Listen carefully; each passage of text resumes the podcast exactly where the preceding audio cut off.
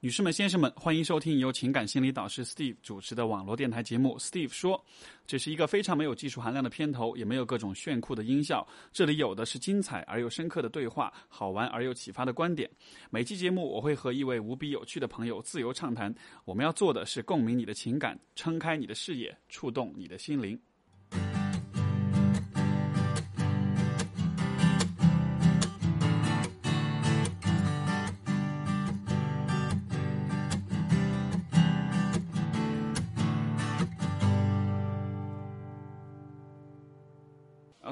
位听众朋友们，大家好，欢迎收听 Steve 说的第四期。今天我们请到的是我的一位好朋友，他叫 Josie 陈。然后呢，呃，他应该是我在上海认识的时间最久的朋友了。我来上海不久的时候就认识，就之一。然后我们的我们的交情是从二零一二年开始的，对吧？当时先跟大家打个招呼，Josie。嗯，嗨，大家好，我是 Josie。然后我还记得当时我们是在微博上搭讪认识的。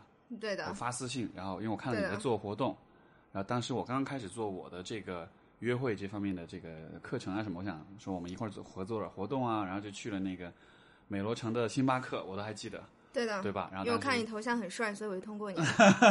然后谢谢，然后对，然后 Josie 跟大家说说，看你是做什么的？嗯，我这边是做涉外旅游的，然后我们的那个平台叫做 OKDO Club。呃，没有中文名。然后，因为我们是主要是帮助在上海的外国人，嗯，组织一些周末的周边出游啊，去江浙沪方地方。嗯，对这块的话，可能算是很小众的市场吧。对，所以我们基本上是在呃外国圈子里面做宣传的。嗯，所以说简单来说就是带着这边的老外出去玩儿对的一个旅行社，对这么理解吧？算是旅游俱乐部吧。旅游俱乐部。俱乐部就是说，除了旅行，还有其他的活动。嗯，主要做，主要侧重在多在 social 交交朋友方面。交朋友方面，对，因为可能老外，上海的老外可能也还是来这里的话，都还是很喜欢交朋友，因为他们可能没有本地没有太多朋友，所以需要社交。对，因为嗯，旅游这块尤其是比较侧重于健康的一种交友方式。然后，因为很多，那我问你，怎么叫不健康的交友方式？比如说去夜店喝酒啊、熬夜啊，我觉得那样可以，可能会比较伤身体。明白，这个确实伤身体，对吧？那所以这个公司是你自己做起来的？嗯，对，我是从零八年到现在，然后零八年到现在，哇，时间过得也很快，哇，所以大概有六到八年，八年，七八年了，七八年的时间了，哇塞！所以这里面应该是有什么乐趣在里边吧？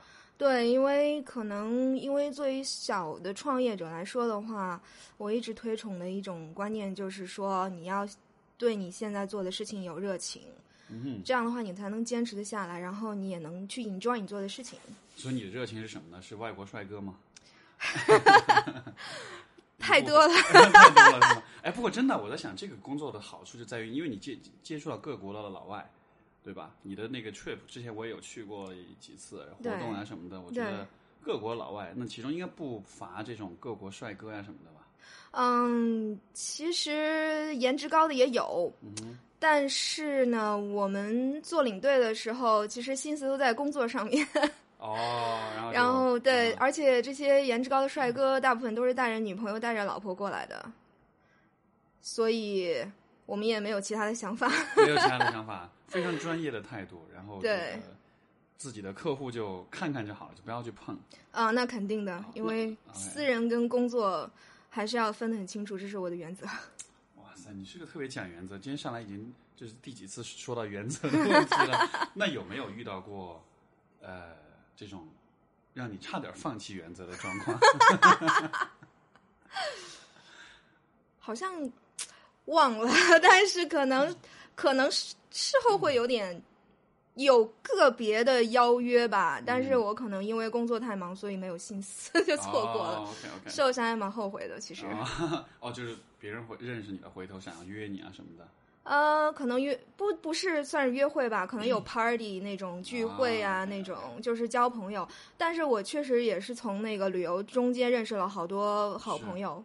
对对，其实我觉得这个会，我觉得这个工作很有趣一点，就是因为你会认识很多，而且都是老外，对吧？不一定，嗯，也有中国中国人也有，但是就是说，我们这个平台的话是，不是说你一定是外国人才能参加。呃，其实我们是欢迎任何人参加的，但是就是说我们是主要是一个。海外人士背景的一个呃旅游社交圈子嘛，所以来的中国人也可能会有海外背景，比如说留过学呀，或者是呃在对外企至少外企工作，至少就是可能英语交流会比较没有问题。那么，所以现在为止你所遇到的所有的这些，你觉得他们有什么共同点吗？共同点啊，英语好了。英语好，除了英语好以外呢？呃，英嗯，还有就是，当然参加旅游的话会比较喜欢户外。嗯嗯，然后可能会比较 social，因为大家的不仅仅是英语好，而且就是思维方式、生活方式可能会比较偏西化，所以就是为什么呃，我们有很多的那种粉丝一直跟着我们玩儿，因为就是我们提供的这种旅游方式，然后会照顾到外国人特有的那种生活跟生活习惯。就他们可能呃，因为这个各位听众朋友也，如果你不知道的话，就之前我也跟着 Josie 的。这个团去过几次，然后我印象特别深刻的一次就是去那个桃花岛，对吧？当时我是那会儿我还养着一条小柯基小短腿，然后带着那条狗，然后去这个桃花岛的这个沙滩上，沙滩真的就是在沙滩上搭搭了帐篷，对。然后那天晚上就是这个就就在帐篷里睡的，而且其实我现在印象都特别深刻。那天早上。当时五点钟的时候，因为晚上就是晚上就很睡得很早，早上五点就醒了，对对，也天就还没亮。当时我就带着我的狗，那个就是小柯基叫豆豆，带着豆豆，就是在那个沙滩上就走了，来回走了一圈。是当时的那个场景很像什么呢？我不知道你有没有看过 Coldplay 那个那个歌叫叫叫那个 Yellow。嗯，不好意思，没有看过。哦，没看过。各位观众朋友如果有，哎，听众朋友如果有看过的话，就是那种感觉，就他是在那个沙滩上一直走着走着走，走到后来太阳就升起来了。当时那种感觉。感觉应该不错。对，就是一个一个一个一个男人，一条狗，海滩，然后朝朝阳，你知道吗？然后当时我就觉得那个那个是让我印象特别深刻。然后好像就，如果你跟国内的这种旅游团去玩的话，可能就是不是这样的安排了。对，嗯，因为嗯，我们其实我自己个人也很喜欢参加 OK Deal 的旅游了，但是嗯，作为一个工。工作人员可能不能完全的去 enjoy 这个旅游，但是我其实也蛮喜欢认识团里里面的人，还有我们的风景。呃，你刚才问的问题是什么？忘了有点共同点。共同点。对。嗯，OK。因为你刚才就说，可能因为我是在想，就是说可能。这个老外的玩法就是喜欢啊，对对对，camping 啊，喜欢爬山啊，喜欢远足啊，就对对对，感觉就是说跟自然的这个距离更近一些。对对对啊，我想起来了，就是说我这样说的是，我们跟那个传统旅行社不一样的地方，就是呃，旅行社它可能会呃以偏低的价格，然后先吸引人加加入进来，然后可能就是说带大家去。呃，购物啊，然后起很早，然后催着你看完之后马上进购物景点。对。然后或者是去的地方就是人很多，然后人山人海的地方。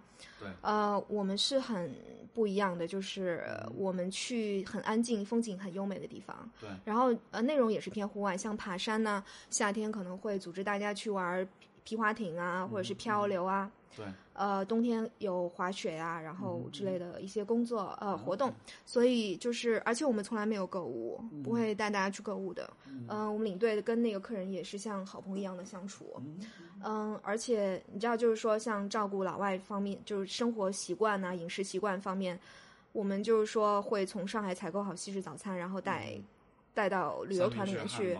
对，我们领队还要起一大早给他们准备早餐。呃，晚上的话准备那个那个篝火派对啊，然后让大家可以就是一边喝酒一边聊天，围着篝火，那种气氛会很好。是是是。所以很多人就是通过篝火派对啊，或者旅游当中，然后会呃之后再加上联系啊，然后再呃可能会重新聚会这样子，然后就成为很好的朋友。所以所以就说是感觉是这样的一种玩法，就有点像是一帮朋友组团出去玩，但是呢。这个组织的过程工作是你们来完成的，但其实那个氛围像是说一帮朋友出去玩。嗯，应该像是，比如说我们老客人进来的话，会向着那种老朋友带着新朋友一起玩。嗯嗯嗯，这样的话可能大家也比较熟悉，然后也对，然后本来可能老外的这种玩法也是说大家都容易抱团，这个遇到陌生人，对吧？因为我就想以前以前我们去参加那个，呃，就是当然我已经很多年没有参加旅行团了。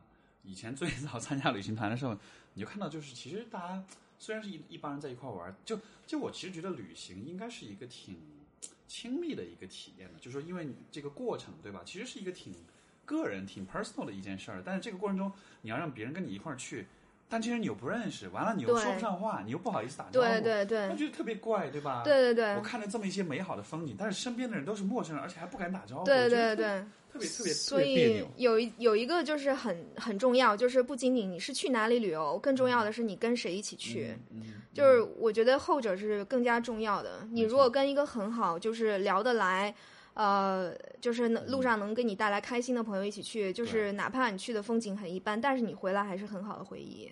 呃，没错。所以对对对，我觉得 O OK Deal 现在的那种无形资产很多都是我们的这种文化，还有我们的会员这种独特的这种欢乐的一种平台 气氛。欢对对对对对，因为因为的确这个，呃，我觉得可能文化差异上来说，就是可能我的理解，这个老外之间的话，他那种陌生人之间的距离其实会比较近。没错对吧，其实我们组织团旅游的时候也看了很多中西方的一些文化差异，也挺有意思的。对，像那次嗯我去，我就特别害羞，我谁都不敢讲话。是是，中国人都这样，中国人一般都是慢热。啊 慢热。外国人的话，可能就看着啊，外国脸就很第一天，然后集合的时候就很大方，伸出手说 “Hi, my name's 什么什么”，然后就、大家就就先做个自我介绍。那中国人可能第一次见面很害羞，但是是可能就是三天玩下来之后，大家就熟了。都熟了，对一一块儿一块儿这个爬过山，一块儿下过海，一块儿喝过酒，一块儿醉过，有了这个足够的亲密感了，然后就就就都熟悉了没错，啊。对对对。那么现在为止，你的对你个人来说最难忘的一次这个一次一个 trip 是还记得吗？哇，好多难忘的 trip。是吗？有没有哪一次是这个比较，比如说遇到一些特别意外或者特别有惊无险的这种状况的？很多很多，因为你们作为组织方，可能就是经常会遇到各种各样的对，其实也呃，组织旅游也是很心累的一个过程。啊，嗯，但是大部分都是最后都有一个解决吧，然后嗯可能就是会有一些，当然突发意外状况也很多，嗯呃，比如说有一次因为那个天气冷下大雪，嗯然后最一次就像最近这段天气，然后下雪，然后高速公路封路了，然后有一个团去黄山嘛，后来回来的时候因为封路，所以他只能走下面小路，原定是晚上八点钟七八点就能到回到上海。对，结果他延迟了到呃凌晨的大概两三点才到的，所以对，然后他就是车在路上，然后我就不停在跟领队联系，然后很就很担心。哦，就你当时是没有跟他们，你是在上海，对，然后因为我是在上海这边呃做前期的一些工作，然后是是是有领队去带团，嗯，对，所以就很很担心，很担心，嗯，所以是你担心比较多，肯定因为心很累啦，心很累，感觉就是你特别在乎这些事儿，然后就那特别上，心，对吧？对对对，因为都是自己客人，因嗯。为其实做旅游的话，嗯，就包括其他的像一些户外俱乐部的一些呃一些老大领队啊什么的，嗯。大家都有一个共同点，就是呃出去玩儿呢，就是说赚多少钱是不不重要，最重要是客人能够平平安安、很安全的回来，这才是最重要的哎，。那有出现过不平安的时候吗？谁缺胳膊少腿儿啊什么的？啊，你不要说这种话，目前还没有，还没有，还没有。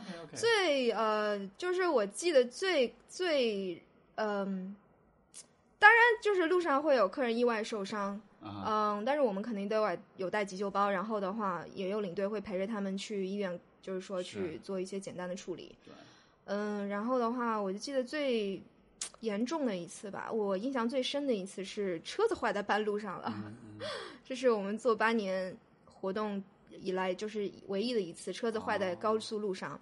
嗯、然后就是当时车队紧紧急调派另外一辆车，然后到就是赶过来接客人，然后当时领队处理的也还好，后来就是可能大家也是平安到达目的地，可能就比原定的计划迟到了三个小时。嗯，这因为这次的话，就是客有一些客人可能他不是很满意，对，嗯，我们也是做了道歉，但是后来其实也，嗯，怎么说呢？后来有的客人给我反馈说，其实也挺有意思的，因为当时车停在路上的时候，他们有空去周边那些小村庄啊走一走，其实他们也觉得挺有意思，因为那些地方的话，旅游团绝对不会组织大家去那种地方的，嗯嗯，所以嗯，怎么样都是，我觉得有都有正反两面吧。是是是，哎，其实你知道吗？就像你刚才说这种状况，比如说车坏了，你让你下来走一走，我倒觉得其实有的时候旅行可能就是有这样一个意义在里面，就是说其实你完全按照计划，因为你计划永远看的都是那些没错，需要看的东西，没错但是有的时候反而是一个意外或者怎么样，然后你偶然的看到了一些你可能就是说你可能平时看不到的东西。因为我就因为我就想起我我我之前的这个元旦的假期，当时就跑到那个北海道去玩儿。嗯嗯嗯然后当时呢，就是我本来有一天我计划跟我，因为我跟我跟我跟我爸一块儿去的，嗯，然后当时就计划我们有一天早上起来赶那个大巴去滑雪场，对就去滑雪。对，结果那天我们到站的时候，那个车刚刚就走了啊，当时给我气的，然后就觉得啊，就居然错过，就差了三十秒钟的时间。对对，然后结果怎么办呢？那我们说，那我们沿着那路走一走吧。对然后走着走，然后就发现大概离我们两公里左右的地方有一个水坝，啊就他啊，就他说的有个水坝，对对对我们就往那个方向走。结果走了之后，就发现那因为因为那个水坝它是关闭的，所以没有车进去，对对对所以那条路就是非常宽，两边的树很美，但是一点人烟都没有。我们就往里面纵身走了大概两公里。那感觉很好。哇塞，那个那个景色特别特别美，然后周围也没有人，对对当时还出着太阳，然后这个呃太阳快快落山的时候，对。然后那一路走出来就发现，然后后来当时我我我我们我跟我爸共同的一个感觉就是，哎，你知道吗？这种意外，它也能带来一些是，额外的惊喜，就是对的，对，因为当时当时本来的选择就是那那算了，那就回房间待着去。对对对。但是我们想，哎，不行，就已经这样了，那干脆就做点什么事儿，好像就是那种很即兴的那种尝试，反而是意外收获。，是，就是其实这也算是旅游的一部分，因为不可能所有的，呃，所有旅游事途途中发生的事都在会在你的计划当中。对对对，只是说对于你来说，可能这个计划之外的事情，主要还是压力和这个 对，焦虑会多一些。就是怕客人投诉。啊，对 投诉会怎么样呢？投诉的话，因为嗯你，就会不好意思。不是不好意思的问题，因为啊就是你知道做涉外这块最重要的就是我们的 branding，就是品啊牌。口碑啊口碑对，因为这块的话，是因为嗯，上海外国的圈子很小，是如果就是好的话呢，可能呃客人这次来觉得不错，然后他下次会带，比如说五个客人进来的。哦，嗯，但是如果不好的话，他可能会损失掉他周跟周边的人一说，可能损失掉十个、二十个的潜在客户。哦，这样。所以我们所以说老外都比较八卦是吗？喜欢八卦这种嗯。，也不是说八卦，就是他们可能因为人生地不熟，所以他们可能最信赖的就是自己人。啊，互通信息会比较多。对对对，互相 share 这种信息啊什么的。是是。是所以遇到投诉的话，我们会尽快第一时间做处理，然后该解释的就解释，该赔偿就赔偿明。白。那所以说，你这个上海的各国的老外，你都打打过交道？基本算是，因为我们旅游团里面欧美欧美的会比较多，嗯可能就是韩国、日本的这些客人不不是特别多。啊，OK OK。所以说，如果是所有这些不同来自不同国家人，你觉得印象最好是哪一国人印象最好是吧？啊？要不我们先说印象最不好的，我大概能猜到。我先不说 我我怕那个会，没事。我现在说我就说好的吧印象最好。的，对。你说哪方面好？你是说呃不给领队添麻烦，还是我，就听哦，对你来说听话就是好，对吧？从你个人的角度嘛，你个人的印象来说的话，嗯、我觉得不能不能以国籍来来 label 一个人，对吗然后也不是说这个人是从哪里来，这啊这个人肯定就不怎么样。各国都有。其实我啊，对我觉得每个人 每其实我觉得每个人都有不一样的 personality，嗯呃都有不一样的个性性格。嗯，其实比较好的客人呢，就是那种呃性性格比较好，然后如果就是遇到各种意外状况啊什么的，他可能会能够理解，嗯能够能够宽容接受。嗯呃，同时就是也有我我们很喜欢的客人呢，就是能够在团队里面调动大家就是那种气氛的啊，然后能够帮助大家能够 social 在一起。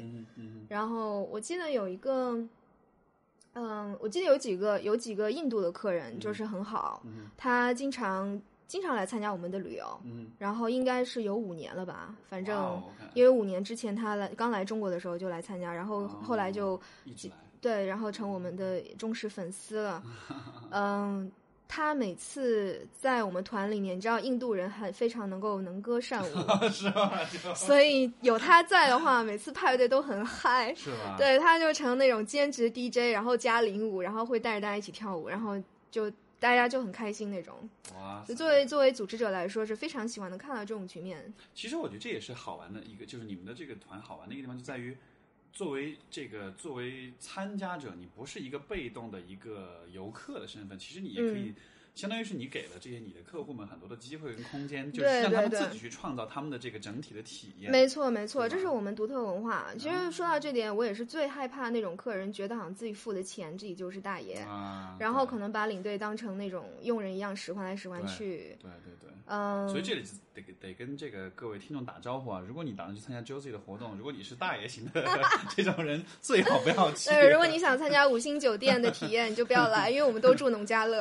呃，都住农家乐啊。对对对对。哎，不过我就觉得其实，呃，当然可能住五星酒店也有它的好处或者它的这个，对？嗯只是这样一种体验，我觉得我我的感觉可能在上海，包括我觉得在全国范围内，可能有这样的体验的机会真的是蛮少的，对吧？对，因为呃，我们为什么喜欢住农家乐呢？因为呃，好搞派对嘛，篝火派对什么的。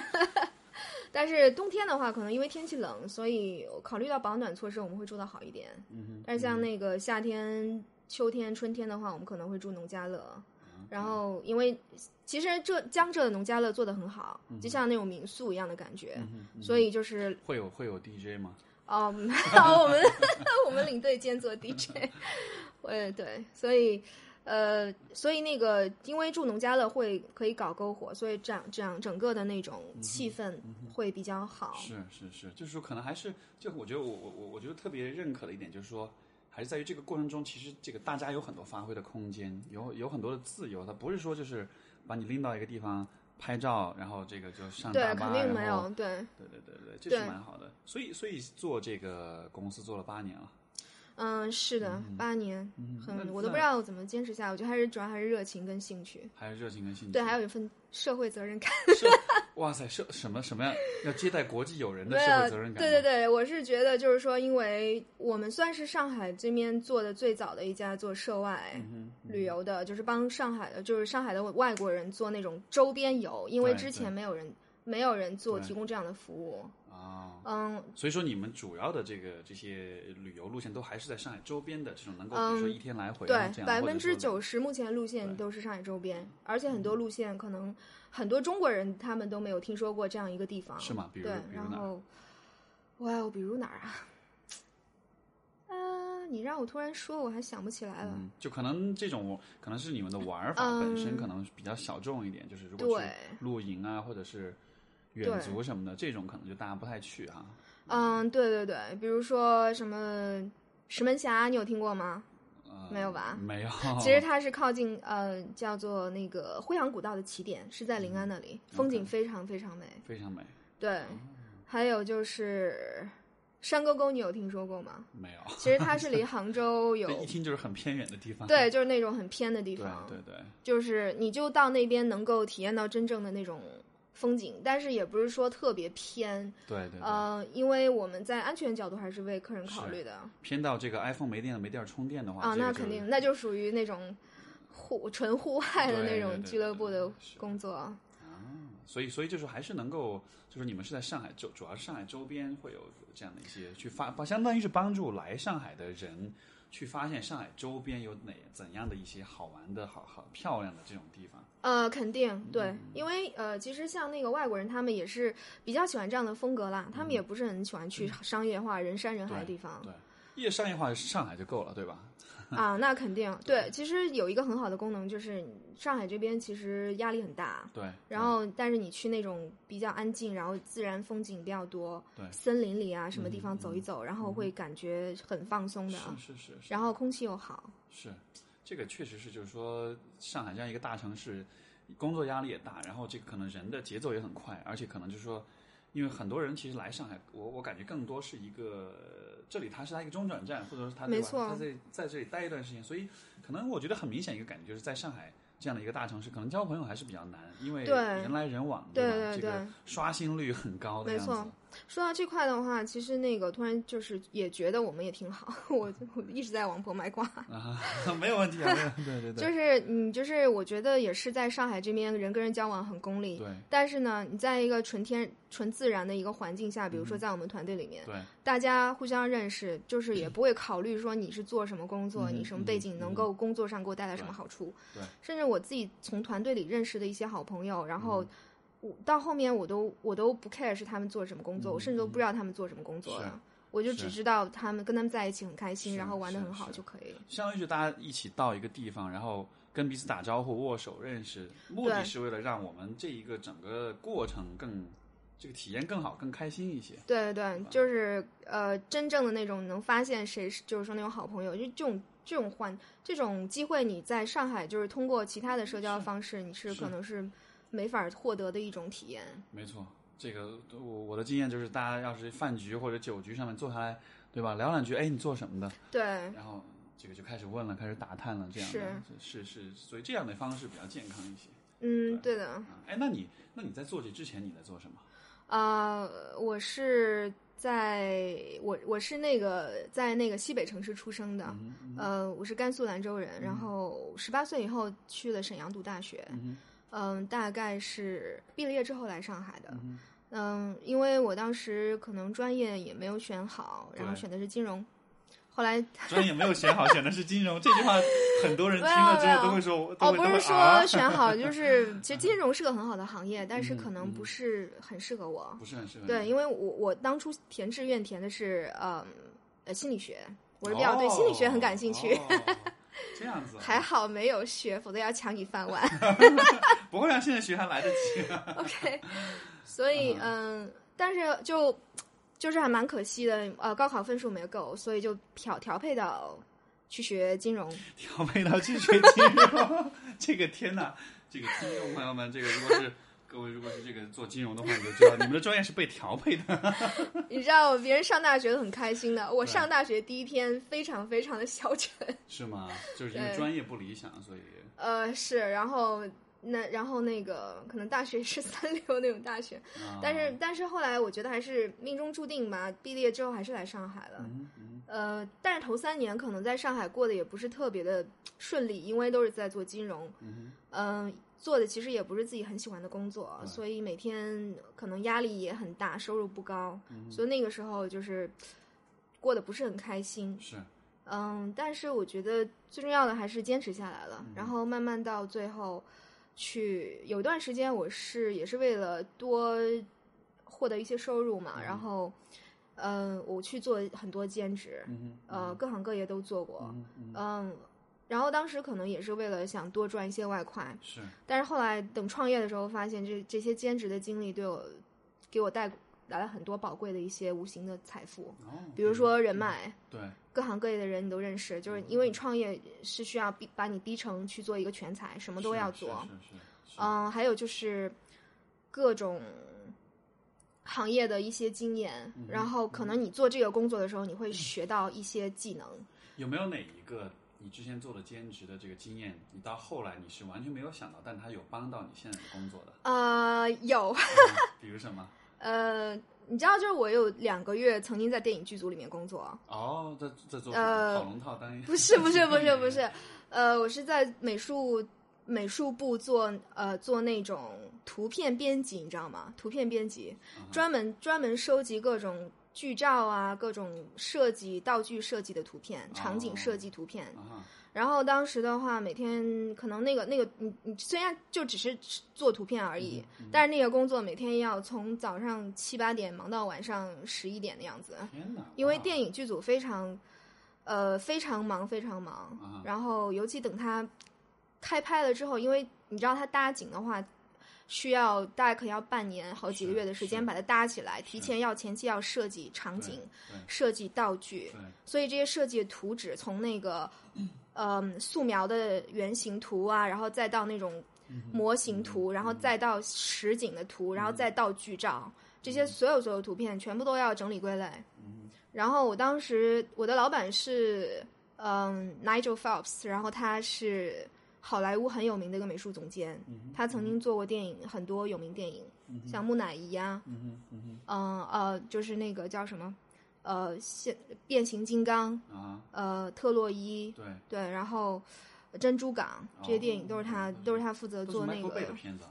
哦，是吗变？形金刚跟那个珍珠港 对对对 Bay 的嘛对对对。对，所以嗯，我我当时我觉得这是我做过的一个最开心的一份兼职工作，虽然很累，但是就是学到很多。十一点到七七点到十一点，这个听上去一点都不开心啊。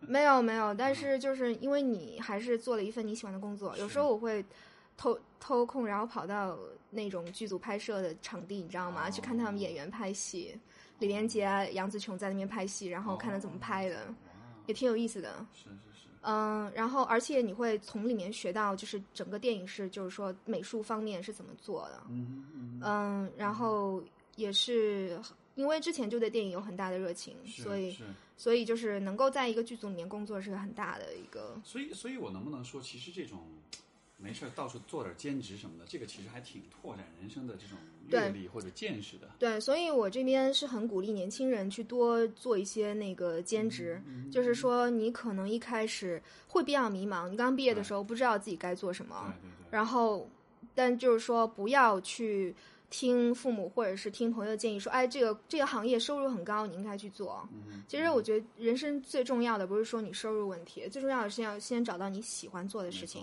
没错，这个其实我们去年的几乎每一期节目也都在讲这个话题。对，找到你的热情所在，然后，然后坚持下去。啊而且这件事情是要对大家是有，去对别人有帮助的。嗯然后你的喜欢做的事情，你擅长做的事情，然后又对别人有帮助，满足这几点之后，钱自然而然会来的。嗯，有道理。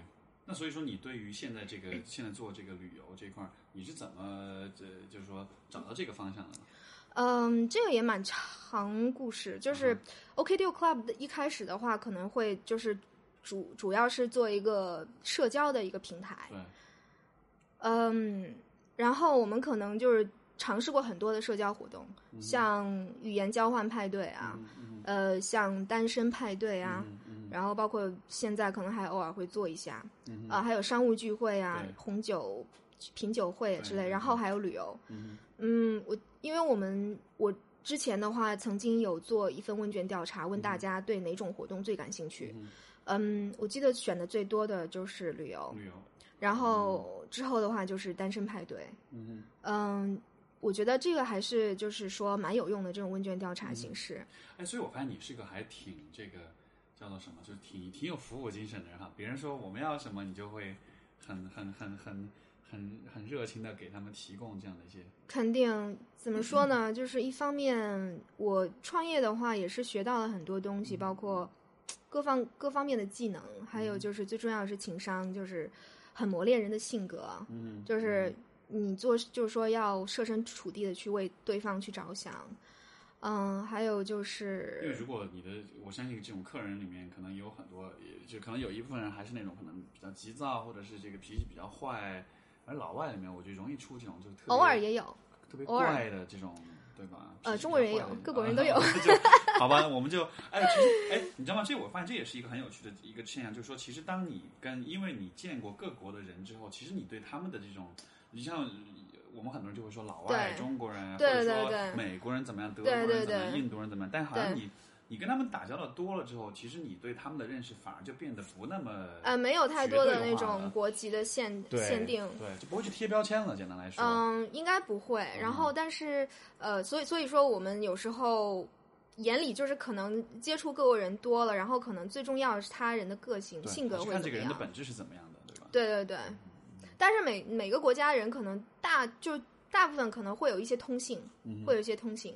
嗯比如说德国人他会比较严谨，然后可能话比较少，比较缺缺乏幽默感。嗯，但他们喝完酒之后呢？嗯，哦，德国小年轻会很很能喝的，是吧尤其他们比较喜欢喝啤酒。对对对，嗯，法国法国小年轻可能会玩的比较疯一点，啊，然后呃，中国人的话，我不知道为什么很奇怪，就是我们团队里面中国人大部分都是女生，百分之九十都是女生。嗯，因为嗯因为上海百分之九十都是女生 是吗？好吧，不过，但就是说，我的经验是在上海参加几乎所有的社交的活动，社交类，或者说就是但凡是有需要人际互动的这种活动，基本上都是女生。哎，我也发现，对，很奇怪啊。大概三七开，或者是四六开，甚至更失调这个比例。对，我不知道中国男生在干嘛。我也想知道。可能已经男生们，可能已经结婚了吧？呃，也不对啊，这这个中国现在是男多女少啊。对，但是上海这个地方可能相对来说人素质会比较高，人素质高的可能这种这一层次的人的话，可能会女生会占多数一些。嗯，我我曾经也有研究，就是思考过这个有趣的现象：为什么说现在男单身男性比女性多？为什么现在上海这么多女生找不到男朋友？是是是，其实这个是全，就是说不光是上海、北京、北上广，其实嗯，全世界所有的这种。大型、超大型城市其实都是女生比较多，这很有趣的现象。对，因为我的一个理解就是说，我看到了一些说法、一些解释，就是说可能还是在于，呃，呃，可能大城市里面可能偏服务性行业的这种职位比较多一些，而这样的行业的话，可能是比较适合女性去做，会嗯会更多一些。然后可能男性的话，就是总体我们不是就是总体来说，可能男性偏向于可能我们说劳动密集型行业。呃，嗯，更更更投，就是他们进入这个行业的男性更多一些，而这些行业分布一般可能是在二三线或者更小的地方，所以总体来说，大城市的这个性别比例是和你看，像中国是大城市和和小城市或者是农村地区是完全是反过来的。对，嗯嗯，对的，所以所以所以可能像你们做这个交友活动什么都是女生比较多，男生比较少。对，所以怎么说呢？就是说到这块，就提向我们的单身派对吧。呃，每次单身派对，其实我都很发愁，压力很大，因为女生比男生多很多。是是。嗯，所以，所以就是作为组织者来说，其实就是我也很不想辜负大家那种期待的那种心情。嗯。然后每次。期待今天找到梦中情人是吗？差不多吧。所以，所以单身派对之前，我可能。也会去着重向男生做一些宣传，然后甚至是把自己身边的那种单身男性朋友拉过来，然后非单非单身但是装一下，那个倒还好，但是至少要要单身的嘛，让他们也过来。哎，那比如说我们假设现在这个听众里面有很多男生，他们对这种活动感兴趣，他们想去参加，但没去过，或者说他有点怕，有点不敢，那你觉得你会跟他们说什么？我们美女很多的，赶紧过来吧。这个这个这个这个话听上去不 真的。其实很多女生很漂亮的，在我们活动，而且呃很有那种 dress code 概念。嗯嗯。就是因为我们每次做单身派对有搞不一样的主题，然后比如说我们有呃有几次搞那种呃 retro party，就是呃复古派对，嗯，还有搞那个黑白派对，还有搞旗袍。就是那种中国风，也不是中国风，呃，不是旗袍，就是中国风，就是你你不一定穿旗袍，你穿其他带有中国元素的一些东西也可以。提前过万圣节了。呃，有一点这种感觉，就是每次可能会定一个主题，穿着的一些规定，然后可能会比较好玩一点。但是就是我们女生其实都都是看得出来，都是花了心思、精心打扮过来的。就是可能女孩子这种生活情绪会更更更浓一些，她会对。这种这样类似的活动可能会更感兴趣一些。男生的话，可能就是，呃，男生可能会压力比较大吧？为什么？为什么压力？然后可能是不是因为女生期待比较高？哦，但是比如说你你们的活动里面所见到的这个男生，就从男就是这些男生的话，你觉得他们是什么样的一个状状态？你说旅游还是单身派？单身活动里面，对。什么样状态啊？我觉得，嗯，其实我们组织者来说的话，也不是跟客人有很多的互动，因为我们全部在跑前跑后，要忙报名啊，忙那个整场的那个统筹的一些东西，所以我我也没有机会跟呃客人有单独的去聊天。嗯，但是就是说，我觉得有些男生还是也蛮不错的。嗯但是就是其实我也听说过过一些好消息，比如说他们。呃，活动之后有认识，然后有去约会，甚至还有结婚，有很好的结果。嗯，但是我这边通过个别的男生的一些朋友有了解过，就是他们可能会比较对参加这种活动会有一些抵触。抵触？呃，可能是因为女生的话，她可能期望太高了，她可能就是女生，我期望什么？我们今晚就结婚，车子房子 这种你是说这个意思吗？有点类似，但是不说今晚吧，啊至少也得明年吧。哇塞！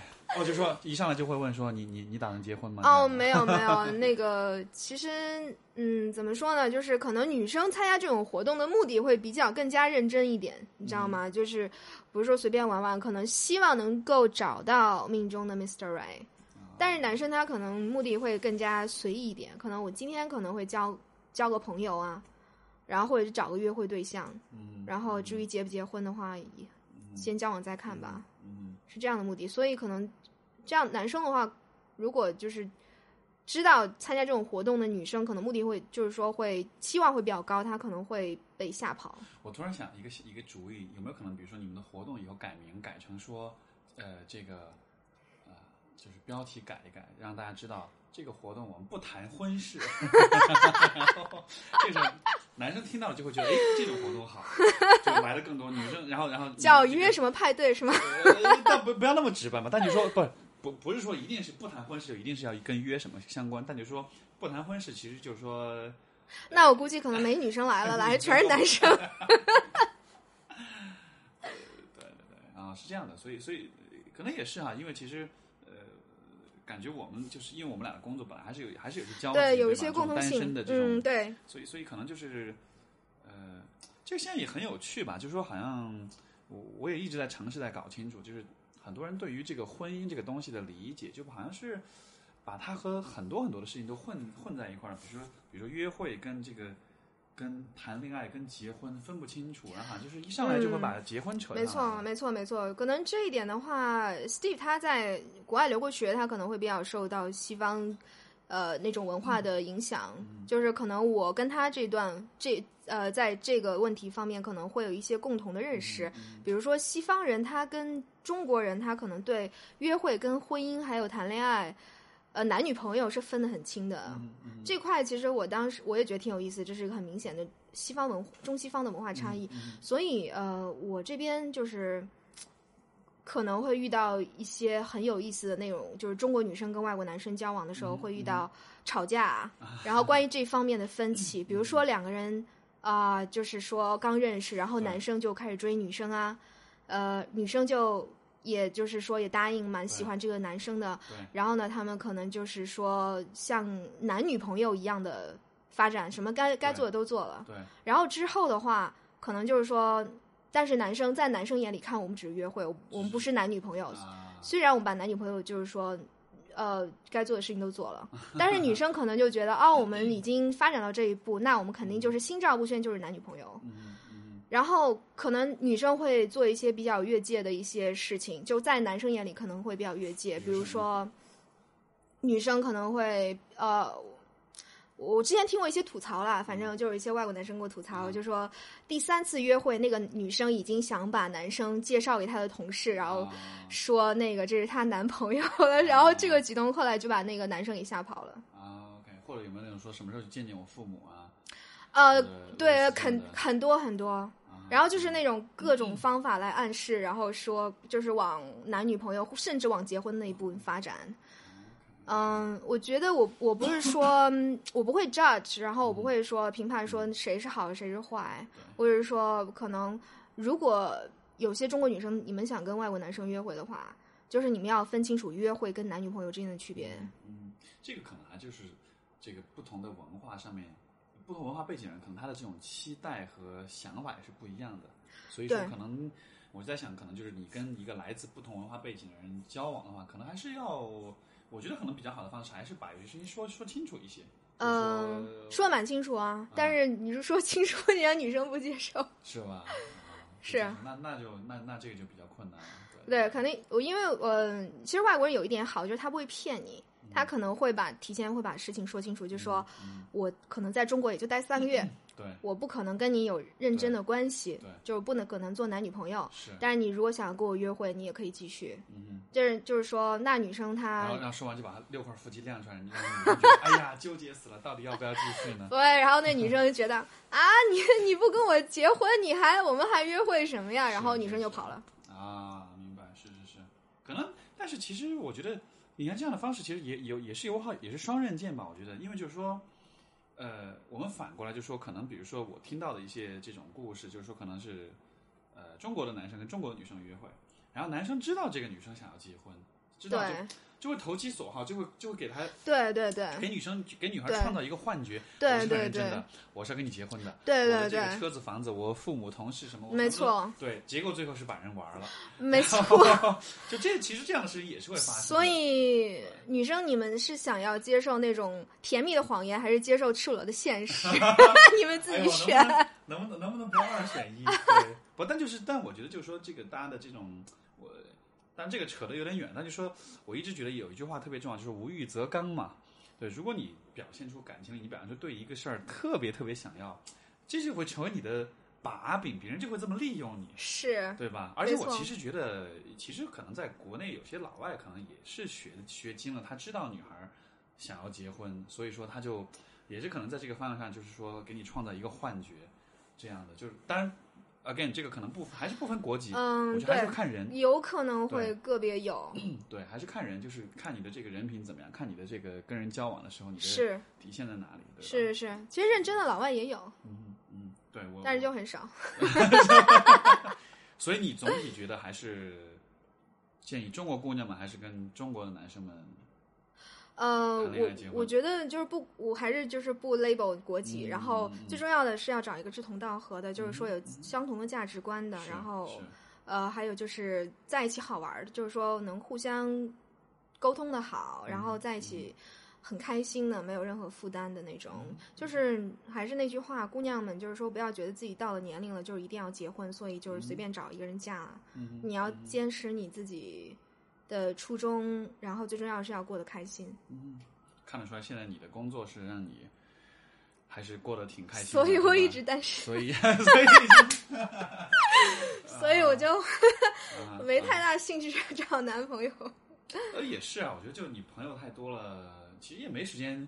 你你找个男朋友完了，他还天天要跟你腻在一块儿、黏在一块儿，时间都给你占用掉了，你自己的工作你还没法做，反而嗯，有时候约会的时候还真有这种想法，是吧觉得好麻烦。就是好烦啊！就你要还还还要照顾这个家伙这样的。对，就觉得谈恋爱好浪费时间的。没有没有没有，其实我还是蛮期待有约会的，是吧？只是呃，其实呃，主要是什么什么事情呢？其实也不是说我很，就是我很 enjoy 单身，但是如果有一个很好的约会对象也不错。是是是。嗯，最主要就是可能我工平时太多时间花在工作上，嗯，嗯然后可能没有没有时间去认识一些私人的一些朋友。可能这个还是在于你做什么事儿让你做的开心，你就会想在这个事儿上花很多的时间。对对对，然后呢，这个时间花的比较多了，因为什么事儿都是你越投入，你就做的越好，你就越有乐趣。是反过来，你发现其他的事儿好像都没那么，就好像都不是那么的感兴趣了。没错，一对对也是有这种可能吧。是是所以工可能不是说工作，就是我现在做的这个事情是嗯我最大的一个 passion。对对对，哎不，这其实你跟我跟你这么一聊，我觉得从你的角度来理解这份工作，对吧？又到处玩儿，又能认识很多人，然后呢，这个又是一个很放松、风景很好的地方，完了也让给大家带来快乐，给这个上海的中中外友人带来这样一种社交的这样一种机会，所以这个听上去的确是个蛮不错的一个工作。你那儿招人吗？现在？没有没有，我觉得是呃，就是你不是唯一一个这样想的人。然后基本上别人听到我的工作大概的介绍，大家会都会想：哎呀，你这个工作真好，又能玩儿，又能认识男朋友，对吧？又认识那么多帅哥，然 后那你肯定不缺人追，肯定不缺男朋友吧？对，其实真的没有，嗯真的没有。然后首先。这个工作真的很累很累，因为尤其是是做组织工工作，各种细节都要提前考虑是到。是是。第二的话，还是那句话，工作跟私人要分开。